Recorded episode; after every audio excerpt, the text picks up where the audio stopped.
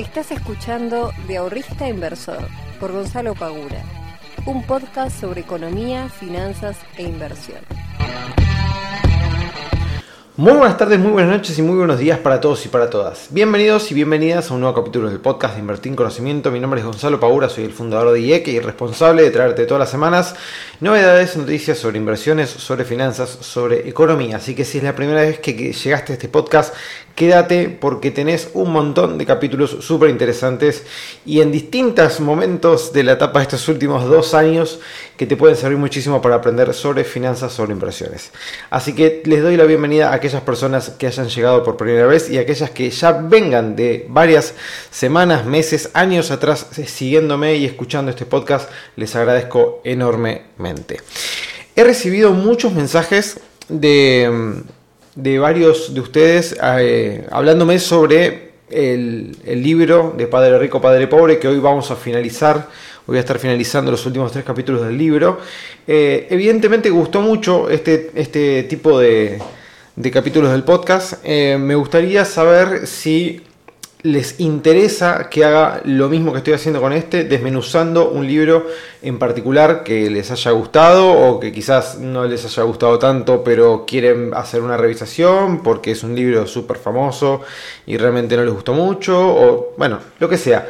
Si les aporta algún tipo de, valor este tipo de, este tipo de contenidos, háganmelo saber porque he recibido muchos mensajes eh, hablándome sobre esto, hablándome sobre este libro, dándome sus opiniones acerca de cada uno de los capítulos y me encanta, me encanta muchísimo que me escriban y, saber qué es, lo que, qué es lo que opinan ustedes, porque en definitiva, como siempre digo, grabo eh, todos los miércoles un capítulo nuevo para, eh, para poder comunicarme de alguna manera con todos y todas ustedes. Así que mándenme mensajes al Instagram, que es arroba. Gente, eh, quedan los últimos tres capítulos, queda el capítulo 7, 8 y 9 en lo que a mí, a mí respecta, el que más me gustó fue el capítulo 8 de estos tres últimos capítulos. Eh, ahora voy a estar hablando un poquito sobre cada uno de ellos, pero el capítulo 8 fue el que más me... o quizás el que más cosas pude rescatar. Em, y el capítulo 9 es el, más cortito, ¿no? Es ya como la, el cierre de lo que es este, este libro tan, tan famoso y tan conocido. No voy a hacer una, digamos, un paso previo hablando sobre el mercado porque no lo quiero hacer demasiado extenso, pero básicamente ya se han dado cuenta a la fuerza, que es algo que, venimos hablando bastante en los últimos meses, ya se dieron cuenta a la fuerza de que el dólar evidentemente no quiere frenar. Eh, y bueno, los tipos de cambios financieros se han disparado después de que el Banco Central le soltó la mano. Eh, por lo cual eso hizo de que muchas personas no puedan acceder a los precios a descuento que estaban hace unas semanas atrás. Eh, y lamentablemente, bueno, obviamente termina licuando los, eh, los intereses que habían obtenido, ya sea en plazo fijo, en algún fondo, etc. Así que muy, muy, muy importante a tener en cuenta el tipo de cambio, que no se les escape la tortuga, no eh, siempre midan sus rentabilidades en términos reales, no en términos nominales, ¿ok? Y obviamente en términos de dólares, no en términos de pesos. Bueno, dicho esto, vamos a meternos de, lleno al, al libro Padre Rico, Padre Pobre, capítulos 7, 8 y 9. Y como me instalé el otro monitor, ya no lo voy a mirar desde el celular, las notas. Que si ustedes quieren utilizar un anotador, que es muy útil y muy práctico, creo que ya lo he, mencionado, eh, desde el celular o desde la compu, se llama Evernote. ¿sí? Es realmente para mí es, brillante. O sea, puedes hacer nota, puedes sacar fotos, puedes dibujar, puedes hacer nada, lo que es un screen de pantalla de alguna noticia que viste en el, no sé, en algún diario o lo que sea, o algo que te gustó y después guardarlo en una nota dentro del anotador. Este es excelente. O sea, y lo pueden utilizar en, en, dos dispositivos si tienen la versión gratuita. No estoy haciendo un chivo nada, pero realmente me gusta mucho y lo uso mucho. Bien. Capítulo 7. ¿Cómo vencer los obstáculos? Bueno, acá habla y hace bastante hincapié en lo que es el miedo, ¿no? Eh, que ya he hablado en alguna oportunidad sobre, sobre cómo el miedo nos afecta en la toma de decisiones en el día a día, no solamente de las inversiones, sino en todo lo que podemos llegar a hacer, ya sea la decisión de, no sé, querer subirse a un avión y saltar en paracaídas, o tirarse este, a una pileta desde desde un trampolín o qué sé yo, no sé, lo que sea. Eh, y dice que el miedo a perder dinero es un obstáculo muy importante y que su manejo radica, este, o sea, el, la, el éxito radica justamente en cómo se maneja ese miedo y hay una diferencia abismal, según él, entre ese manejo del dinero entre los ricos y los pobres. Em, la realidad es que, bueno, la realidad, a mi forma de verlo, em, la parte de administración financiera es clave, siempre, siempre es fundamental. Mucha gente que gana muy buenos sueldos o que tiene unos ingresos muy buenos, se la despilfarra de una manera impresionante y vos te quedás como diciendo, che, ¿cómo puede ser que nunca tengas plata si vos, yo sé, soy consciente de que realmente te estás teniendo un ingreso muy importante todos los meses? Eh, igualmente no tienen un solo ahorro, no tienen un solo peso, no tienen un solo dólar, porque automáticamente como les entra el dinero, se les va. Le quema el dinero en las manos. Pero volviendo al tema del miedo, es una realidad de que eh, es muy importante tratar de gestionarlo. No es fácil para nada, es quizás una de las cuestiones más difíciles de poder eh, controlar, sobre todo si nos metemos en una racha negativa dentro de nuestras inversiones, que nada nos está saliendo bien o dentro de nuestro negocio, o dentro de nuestra universidad, o lo que fuere, cuando las cosas no empiezan a salir bien, el miedo a volver a equivocarte es muy, es muy fuerte, es muy paralizante. Es decir, no es lo mismo venir de 10 operaciones ganadoras y perder una, este, y al momento de encarar la doceava operación, eh, no estamos súper tímidos o súper asustados porque realmente tuvimos 10 previas muy buenas, tuvimos una sola perdedora, por lo cual estamos bastante eh, entusiasmados, confiados, tenemos mucha confianza, por lo cual una operación perdedora no nos va a afectar demasiado, pero cuando en vez de tener 10 ganadoras tenemos 10 perdedoras y queremos encarar una nueva, ya entramos con otro setup dentro, estamos seteados de, otra manera en nuestro cerebro, o sea, ya estamos realmente eh, muy eh, sesgados por lo que nos viene pasando en las anteriores operaciones, por lo cual es eh, lo más prudente que podemos llegar a hacer es dejar de operar hasta que nos olvidemos un poco de, todas las malas rachas que tuvimos, nos olvidemos un poco, se nos vaya un poco ese miedo, ese pánico escénico que tenemos al momento de operar y recién ahí cuando estemos más frescos mentalmente ponernos a este, operar nuevamente. Pero sí me parece que eh, el miedo a perder dinero es realmente un, un obstáculo importante al momento de tomar riesgos. Después, si hace la diferencia entre ricos y pobres, la verdad es que no lo sé, me parece que quizás eh, la diferencia entre ricos y pobres va más por otro lado, pero eh, sí me parece fundamental que intentemos manejar o que por lo menos hagamos un análisis muy profundo de nosotros mismos, de cómo nos manejamos y ser conscientes de qué cosas nos da miedo, qué cosas no, cuáles son los riesgos que queremos tomar, pero tener plena capacidad de decir, bueno, eh, a mí me está yendo mal en este, en este ámbito, he cometido varios errores consecutivos, bueno, frenar un poco la pelota descansar la mente, distraernos con otra actividad y cuando estemos de vuelta nuevamente frescos, volver a encarar el, tema. Después dice que del capítulo 7 fui sacando algunas eh, frases eh, y dice que jugar sin riesgo no es la manera en la que los inversores salen a la cancha.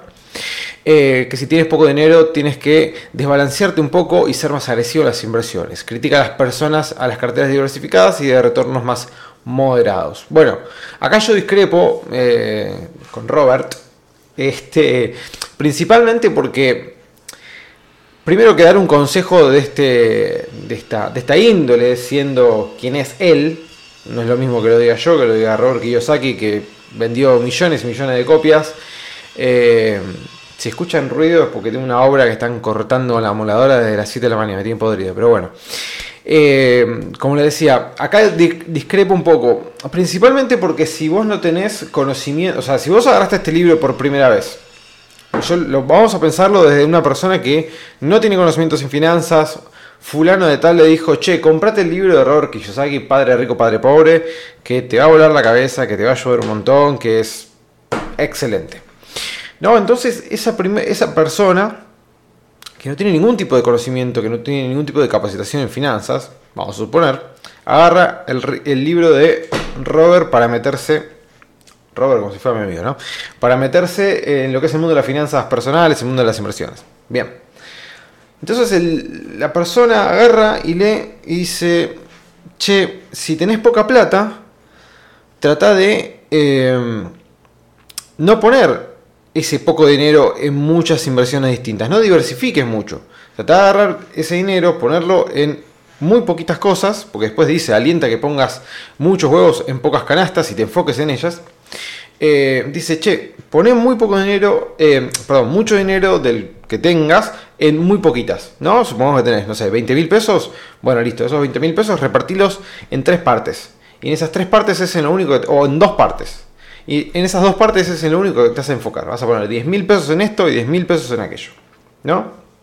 Bien. Entonces, una persona que no tiene conocimiento, si le están diciendo, che, tirate a la pileta, o sea, no sé, si tirate a la pileta, pero le están diciendo, che, no te diversifiques mucho, trata de tomar muchos riesgos, trata de enfocarte en dos negocios nada más y que seas agresivo en tus inversiones. Eh, me parece muy peligroso de su parte proponer algo así. Eh, no quiere decir que no eh, que no se pueda hacer o que yo no lo haga, por ejemplo. De hecho, hoy, en este mismo momento, mis inversiones particulares eh, son hiperagresivas y estoy poniendo mucho foco en el mundo de criptomonedas, por ejemplo, para buscar altos retornos. Pero ¿qué pasa? Yo no soy una persona que recién se está iniciando en el mundo de las inversiones. Tampoco me considero el gurú de las inversiones, pero digo, ya me he pegado varios palos, ya tengo cierta experiencia, ya tengo ciertos conocimientos, como para poder tomar ciertas decisiones con un criterio específico. Ahora, una persona que nunca llegó a invertir, que tiene su ahorro y lee esto por primera vez y dice, che, tenés que arriesgarte, me parece un poco eh, desafortunado de su parte es mi forma de verlo. Me parece que está bueno que aquella persona que recién se está iniciando en las inversiones, que primero se empape un poco de lo que es el mercado, que primero vea todas las opciones que tiene el mercado para ofrecerles, que las conozca, que las investigue, que las analice, que invierta un poco en cada una de ellas, a ver en cuál se siente más cómodo, en cuál se siente más confiado, qué riesgos quiere asimilar, qué riesgos no quiere asimilar y se fije cuál se adopta a sus criterios de riesgo. Porque si no, todos seríamos inversores agresivos. Esa es la realidad. O sea, si yo tengo que seguir al pie de la letra lo que me dice el libro, me dice, si quieres ser millonario, tienes que ser agresivo. Punto. No aplican inversores conservadores, inversores moderados, nada. Tenés que ser un inversor agresivo, porque si quieres ser millonario, tenés que ser un inversor agresivo. Para tratar de, bueno, yo tengo otra lectura ya que el libro me haga mucho hincapié en que tengo que ser millonario, que tengo que ser millonario, ¿eh? ya es una idea que cada vez eh, estoy tirando más a la basura. Pero de eso hablaré en otra, en otra ocasión. Sigamos. Em, ¿Cómo quitarnos la pereza? Dice, con un poco de avaricia. Utiliza un ejemplo, eh, dice, yo no puedo darme un lujo por cambiarlo de cómo puedo hacer para darme ese lujo, ¿no? O sea, de sacarnos esa... Eh, bueno, ¿cómo quitarnos la pereza? Empezamos por la primera parte, ¿no? ¿Cómo quitarnos la pereza con un poco de avaricia, me dice él? Bueno, podría llegar a ser, dependiendo de qué es lo que estoy, no sé, cuál es el objetivo que estoy apuntando. Eh, quizás la palabra que yo usaría no sería avaricia, pero bueno, no importa, eso ya es, es, este, más subjetivo. Eh, pero lo que sí me gustó era esta, esta forma de pensar de sacarnos un poco el yo no puedo, a intentar de eh, formular las cosas que yo eh, intento obtener como una, pregunta. Eh, había leído un libro que ahora no me acuerdo el nombre del libro, después se lo voy a pasar, que era un libro sobre... Bueno, no me puedo acordar, qué macana. Bueno, era un libro de... lo que planteaba era, bueno, una vez que nosotros hacemos la lista de objetivos que nosotros queremos cumplir, no sé, tenés, qué sé yo, 10 objetivos que querés cumplir en el año, ¿no? Bueno, fantástico. Esos objetivos, en vez de ponerlos como yo quiero, yo quiero, yo quiero, ponerlos en forma de pregunta, redactarlo en forma de pregunta, ¿no? Entonces, bueno, no sé, yo quiero, qué sé yo, eh, llegar a 100.000 seguidores en YouTube, por decir cualquier cosa, ¿no? Entonces, en vez de poner yo quiero llegar a 100.000 seguidores en YouTube, es cómo puedo hacer yo para llegar a 100.000 seguidores en YouTube. Entonces ya te lo planteas de otra manera. Acá lo que propone Error Kiyosaki es lo mismo, ¿no? Dice, yo no puedo comprar eso, yo no puedo comprar ese auto, yo no puedo comprar esa casa, a decir, ¿cómo puedo hacer yo para poder comprar ese auto, para poder comprar esa casa. me parece muy interesante esto de eh, cambiarnos la mentalidad de yo no puedo, aunque objetivamente quizás no podamos hacerlo en ese momento, qué sé yo, che, yo me quiero comprar un Audi A3, che, la verdad que no puedo, no, no, no me puedo dar ese lujo ahora. Objetivamente yo no lo puedo hacer, pero lo que puedo, pero si yo me quedo en yo no puedo comprar el Audi, estoy poniendo un ejemplo muy estúpido, yo no me puedo comprar el Audi, si yo lo digo en mi mente de esa manera, yo estoy afirmándome que yo no lo puedo hacer, ya está, se cierra la discusión, no hay más nada que hacer. Es un punto final, es, ya es tajante. Yo no puedo comprar el Audi, punto. Chao, a otra cosa. Ahora, si yo lo planteo de otra manera, ¿qué puedo hacer yo para poder conseguir ese Audi? Ya sea invertir dinero, conseguir tu trabajo, no sé, lo que sea. Pero ya el hecho de planteármelo a modo de interrogante, ya me cambia totalmente el panorama. Ya estoy abriendo la cancha, ya estoy tratando de abrir puertas, no estoy cerrándome a la idea de que no lo puedo hacer. Esto me parece hiper interesante y quizás es lo que más destaco del capítulo 7 de este libro, porque al momento de que nosotros nos planteamos las cosas que queremos o que quizás no podemos conseguir inmediatamente, pero si lo planteamos de, modo interrogante, nosotros ya automáticamente estamos intentando abrir nuestra mentalidad para ver de qué manera yo puedo lograr lo que estoy queriendo hacer. Es algo muy, para mí, yo lo he puesto en práctica, es recontra positivo este, hacer este tipo de, ejercicios. Eh, y después para finalizar, perdón, este último del capítulo 7, dice cómo sacar los malos hábitos. Y dentro de ellos dice pagarse a sí mismo primero antes que los impuestos para generar motivación en conseguir el dinero para pagar las deudas lo lleva un poco a un extremo, ¿no? Te dice, che, bueno, aunque vos tengas poca plata, aunque vos hoy, no sé, estás muy justo porque, no sé, te vino mucho de tarjeta, lo que sea, estás hiper ajustado. Dice, bueno, no importa, pagate a vos primero y después paga todo lo demás. Y si no te alcanza para pagar todo lo demás, fíjate de qué manera este, puedes hacer para conseguir el dinero para pagarlo. O sea, que te sirva de motivación la falta de dinero para buscar ideas para poder conseguir ese dinero. Eh, si bien es un, es un caso bastante extremo, y yo no sé si aconsejaría sinceramente, tipo, bueno, no, no sé, tengo que pagar 70 mil pesos de, tarjetas, de cosas, bla, bla, bla. Eh, me pago a mí mismo eh, mis ahorros, no sé, 20 mil pesos y me quedan 30. Tengo que conseguir los otros 40 para poder pagar las tarjetas y, y tengo que ver de qué manera lo puedo hacer. Eh, si bien quizás no sería lo, que le aconsejaría a alguien, pero eh, sí puedo llegar a rescatar de esto último, esta, esta, última, esta última frase, el hecho de motivarnos a de que, el faltante de dinero sea una motivación para empezar a activar un poco la cabeza y decir, bueno, che, evidentemente estoy necesitando más plata. Por lo que sea, quizás estoy súper bien administrado, pero estoy necesitando más. Porque estoy cobrando poco, por lo que fuere. Entonces, esta cosa de, bueno, intentar buscar ideas, che, a ver, ¿puedo hacer algún mini emprendimiento a la par de mi trabajo? ¿Puedo invertir algún dinerillo para sacar alguna plata por mes? ¿Puedo empezar a pensar, empezar a pensar, empezar a buscar ideas dentro de nuestra cabeza, a ver qué es lo que podemos hacer, si es que podemos hacer algo más de lo que estamos haciendo, como para poder sacar algo extra. Eso sí me parece que está bueno, eh, que nos sirva como motivación. Pero no sé si ir al extremo de... Aunque igual yo estoy 100% de acuerdo con la idea de, no sé, cobras tu sueldo, no sé, cobras tus ventas o lo que fuere, listo de la misma manera que vos tenés las cuentas por pagar, que haya una cuenta, esto ya lo he dicho muchas veces, que sea pagar a Gonzalo Pagura tanta cantidad de plata. Y yo me autopago una parte de lo que yo genero. Porque en definitiva yo trabajo para generar dinero. ¿Para qué? Para mí. Punto. Para comprar mis cosas, para comprar el día de mañana un terreno, una casa, lo que sea. Eh, así que en definitiva, pagarse a sí mismo primero me parece que está bueno. No sé si llevarlo tan al extremo como dice acá Kiyosaki. Bien, pasando al capítulo número 8, que es, eh, como les decía, quizás el que más me gustó de los tres, es el más extenso eh, de los tres capítulos y me parece que es el más extenso de, los, de todos los capítulos. No me quiero equivocar, pero me parece que sí. Y el capítulo 8 se titula Cómo empezar, ¿no? Y dice, tener razones eh, que motiven lo suficiente eh, para qué quiero ser millonario. Perdón que lo esté leyendo medio mal, pero bueno. Eh, ¿Cómo empezar a intentar buscar la, la, libertad financiera? Tratar básicamente el libro.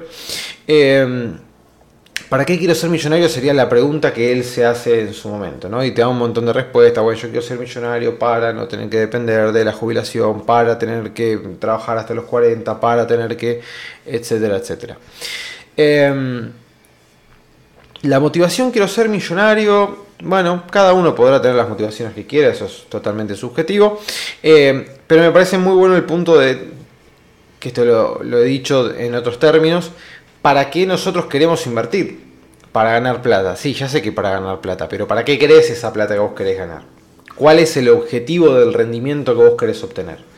¿Vos querés irte de vacaciones, comprar un auto, una casa, jubilarte antes, eh, tener un ingreso extra de tu jubilación? ¿Cuál es esa motivación?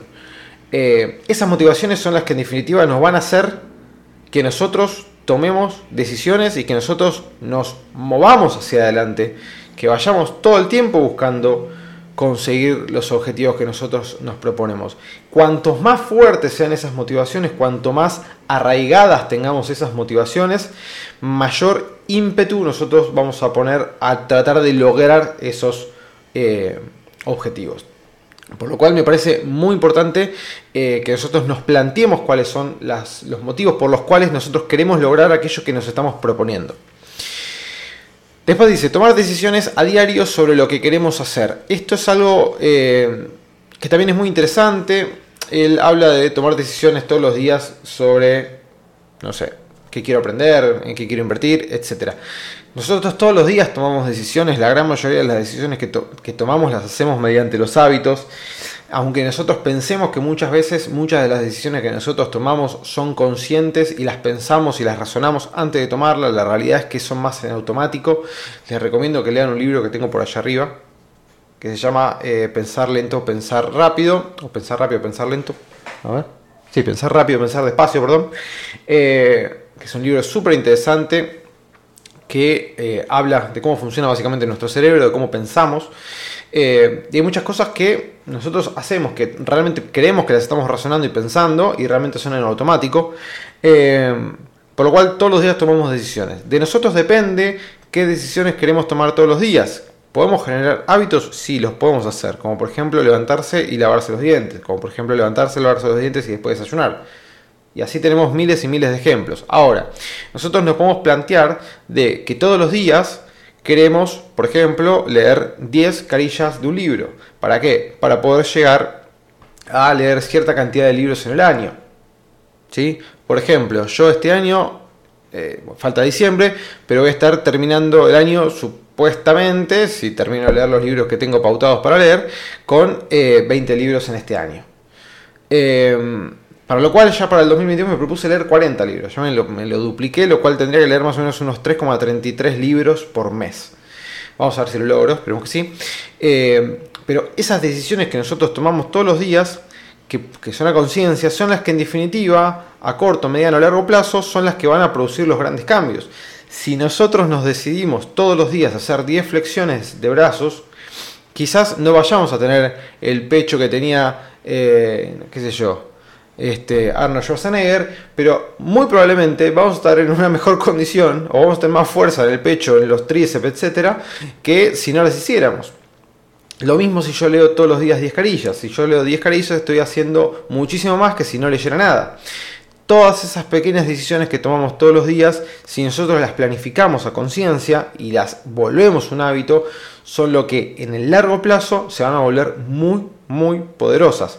No querramos intentar lograr comernos 60 libros en una semana, porque eso no va a ser posible. Tratemos de ponernos micro objetivos que hagan que en el largo plazo nos hagan conseguir un objetivo mucho más ambicioso.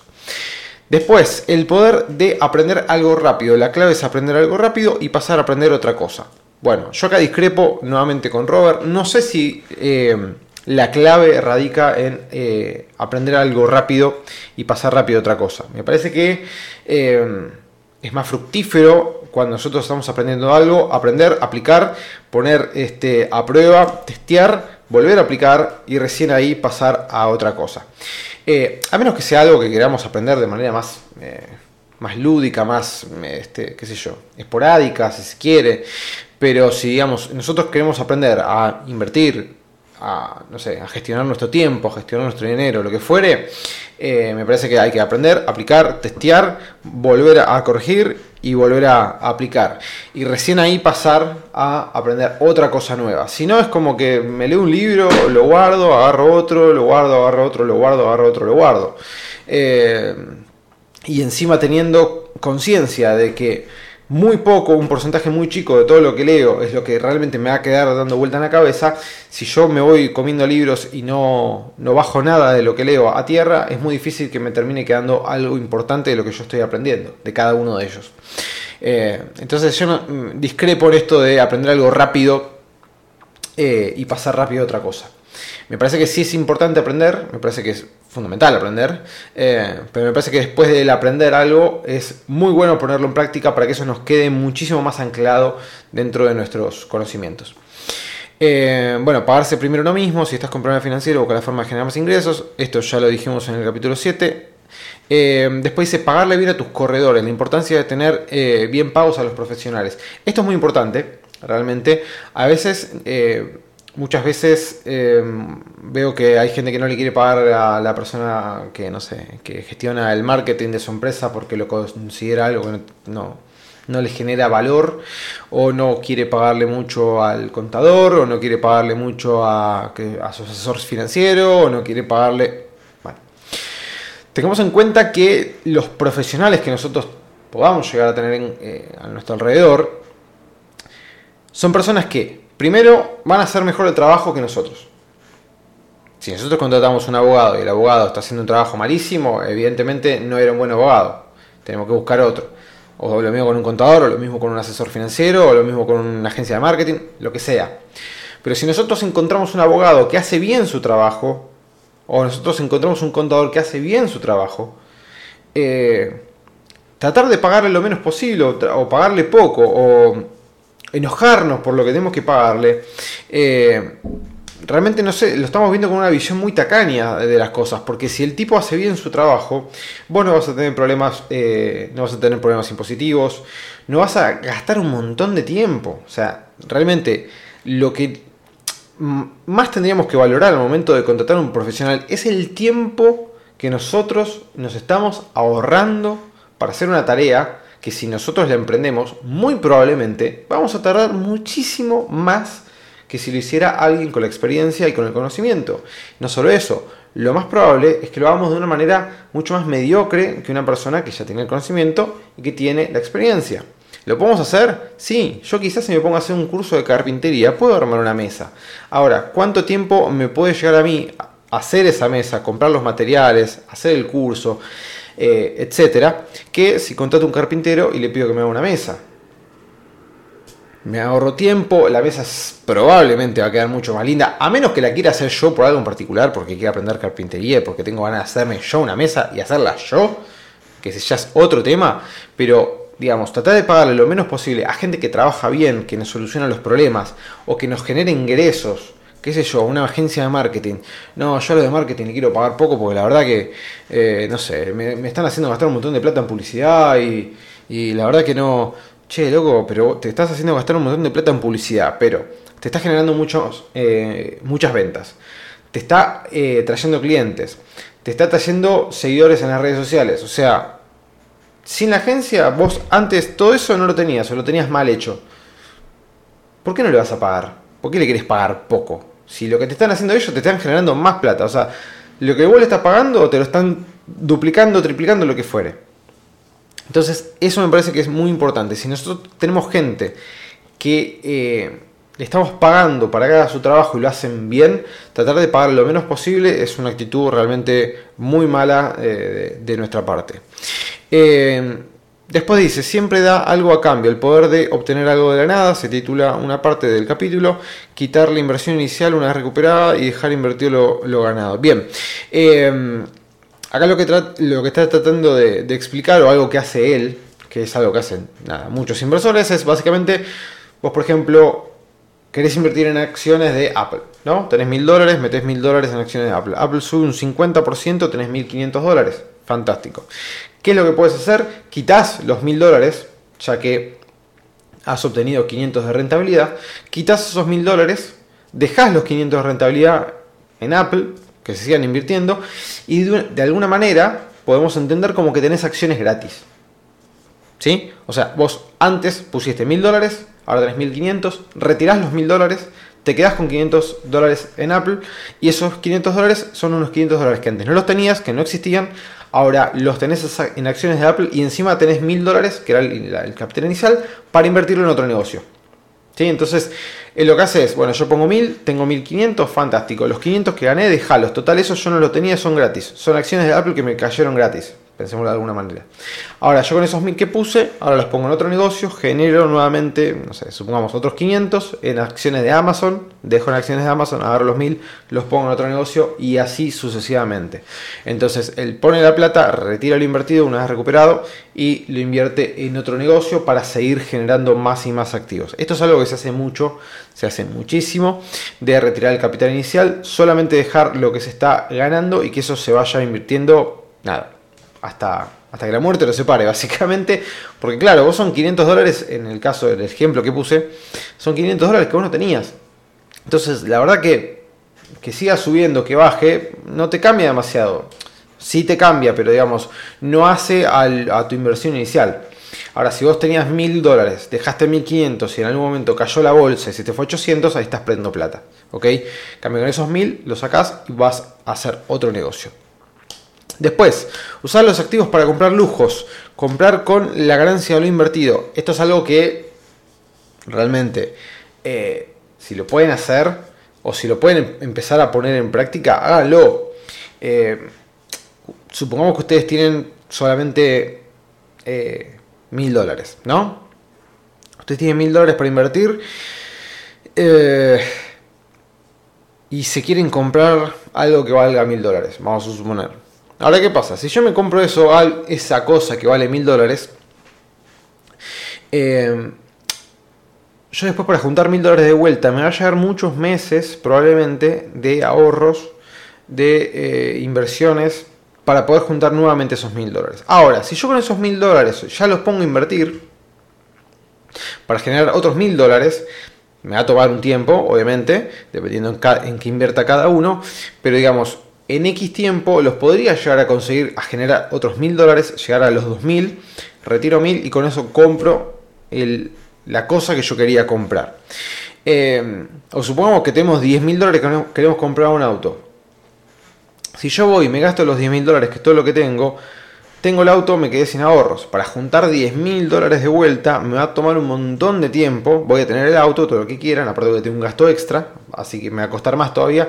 Me va a tomar un montón de tiempo para poder conseguir los 10 mil dólares para poder comprar el día de mañana otra cosa o para poder invertir.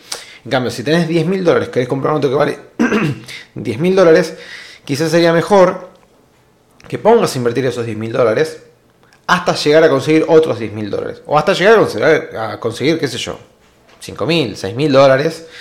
Y no tener que gastarte todos tus ahorros en eso que vos estás queriendo comprar. Entonces, esta práctica es súper útil eh, porque nos permite comprar cosas y no quemarnos nuestro capital que tanto esfuerzo, trabajo y tiempo nos ha costado eh, construir. Después dice, elegir a tus iconos a seguir. Bueno, esto también eh, es interesante. A quienes nosotros queremos seguir, él pone ejemplo obviamente a Warren Buffett, a Donald Trump, que no sé si es tan ejemplo, pero bueno, no importa. Eh, a Donald Trump, eh, qué sé yo, a grandes inversionistas conocidos. pero eso está bueno, o sea, elegir a personas que, que hayan logrado lo que vos este, estás queriendo conseguir y poder eh, ver de qué manera lo, han logrado, estudiarlos, leerlos, verlos, escucharlos, tratar de captar información sobre esas personas eh, que nosotros queremos intentar eh, de alguna manera copiar lo que, lo que han hecho. Después, y por último dice, enseña y recibirás, dar para recibir, no esta ley de, esta ley tan importante de dar para poder recibir. que esto es algo que yo lo he notado sobre todo en estos últimos años, desde que he comenzado con Invertir en Conocimiento, que realmente Em, todo esto, ¿no? El podcast, los vídeos de YouTube, Instagram, etcétera. Em, todo esto que yo desde mi parte intento aportar me ha, me ha vuelto duplicado, triplicado o, cuadruplicado, pero tranquilamente en este en cariño de las personas, eh, obviamente en hacer también crecer mi, mi, emprendimiento. Eh, sinceramente eh, es algo que, sucede, o sea, nosotros cuando, cuando damos algo, en algún momento, en algún momento eso termina volviendo. es querer reventar, yo les los aliento a poner en práctica de que si tienen algo para, dar, ya sea algún conocimiento, no sé, sos, este, qué sé yo, carpintero, siguiendo con el tema de la carpintería, eh, y tenés ganas de enseñar a, qué sé yo, cómo encolar una mesa o una silla o lo que fuere y hacer un video en YouTube, hacelo porque vas a ayudar a un montón de gente y esa ayuda que vos das totalmente desinteresada, en algún momento te va a volver, capaz alguna persona que este, te ve, el día de mañana te puede llegar a, pedir algún trabajo o ofrecerte algún trabajo o lo que fuere, no sé, o mismo ya con el solo hecho del agradecimiento y que te muestren que alguien lo haya hecho y lo haya logrado, realmente es súper satisfactorio. Eh, que muchas personas se acerquen y me digan, desde que te estoy escuchando, desde que te estoy viendo, desde que te estoy siguiendo, lo que fuere, me animé. Ya que me digan me animé, ya es un montón ya que yo haya animado a otras personas a empezar a invertir, a empezar a, meterse de lleno en las finanzas, me parece loquísimo, sinceramente, eh, y para mí es súper satisfactorio, así que los aliento a que sigan esta, esta norma de, dar para recibir. Y culminando con el capítulo 9, ya toma una lista de acciones a realizar que voy a enumerar solamente cuatro, porque después habla sobre todo sobre los bienes raíces, después leanlo, pero no me voy a meter en ese tema. Pero agarré cuatro de las últimas cosas que él dice que son acciones para realizar. Que es dejar lo que estás haciendo, frenar y replantearte las cosas, ¿no? O sea, eh, el hecho de, si vos todos los días estás haciendo algo y no te da resultados, evidentemente no lo hagas más. o sea, si vos es como, no sé, si vos todos los días intentás comprar una acción en X este, momento y cada vez que entras te está eh, te terminas perdiendo plata, evidentemente estás haciendo algo mal. Frena la pelota para analizar lo que estás haciendo, modificalo, fíjate qué te estás equivocando, modificalo, corregilo y vuelve a empezar. No estés todo el día eh, en flow haciendo lo mismo que haces día tras día. ¿sí? Frena un segundo, deja todo, analiza, pensá Fíjate qué cosas estás haciendo bien, fíjate qué cosas estás haciendo mal y trata de mejorarlas. Eh, es algo que yo intento hacer cada 15 días por lo menos.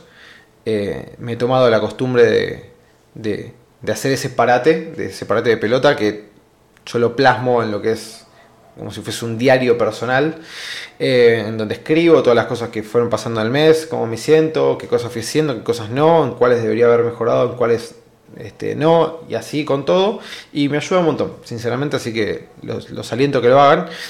Eh, nos alienta a buscar nuevas ideas, sobre todo en el, dice este, que se enfoca en los libros. No tengo mucho que acotar sobre esto, lo comparto plenamente.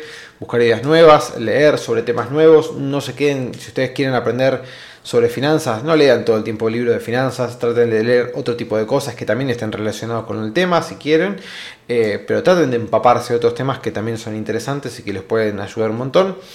Eh, una variante de lo que son las finanzas, por ejemplo, es toda la parte de, psicología y de, cómo funcionan nuestras emociones.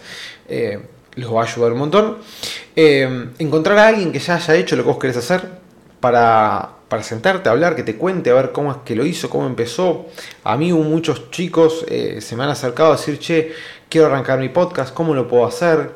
Eh, ¿De qué manera lo haces vos? ¿Me podrás dar una mano con esto? Eh, o no sé, o tengo ganas de encarar cierto emprendimiento, ¿cómo lo encaraste vos? ¿Cómo lo puedes llegar a empezar? Bueno, eso háganlo. O sea, hay gente que está dispuesta a, hablar con ustedes, por más que capaz dicen, no, che, yo le voy a mandar un mensaje a este pibe y no me va a contestar nunca. Mándaselo. ¿Qué sabes si no te va a contestar? Y si te contesta, si te contesta es un éxito. Entonces, si vos tenés a ciertos referentes que, no sé, tenés a, la persona A, B, C, D, E, que los ves, que decís, che, esta gente sabe, esta gente me gusta, cómo, cómo lo cuenta, lo que hizo, lo que logró, etcétera yo quiero hacer lo mismo o algo parecido. Bueno, háblales, Trata de hablarles, trata de ponerte en contacto con ellos, si te pueden dar una mano, este, si puedes organizar una, charla, si puedes organizar algo como para poder eh, captar ese conocimiento, esa experiencia de esas personas, es fundamental.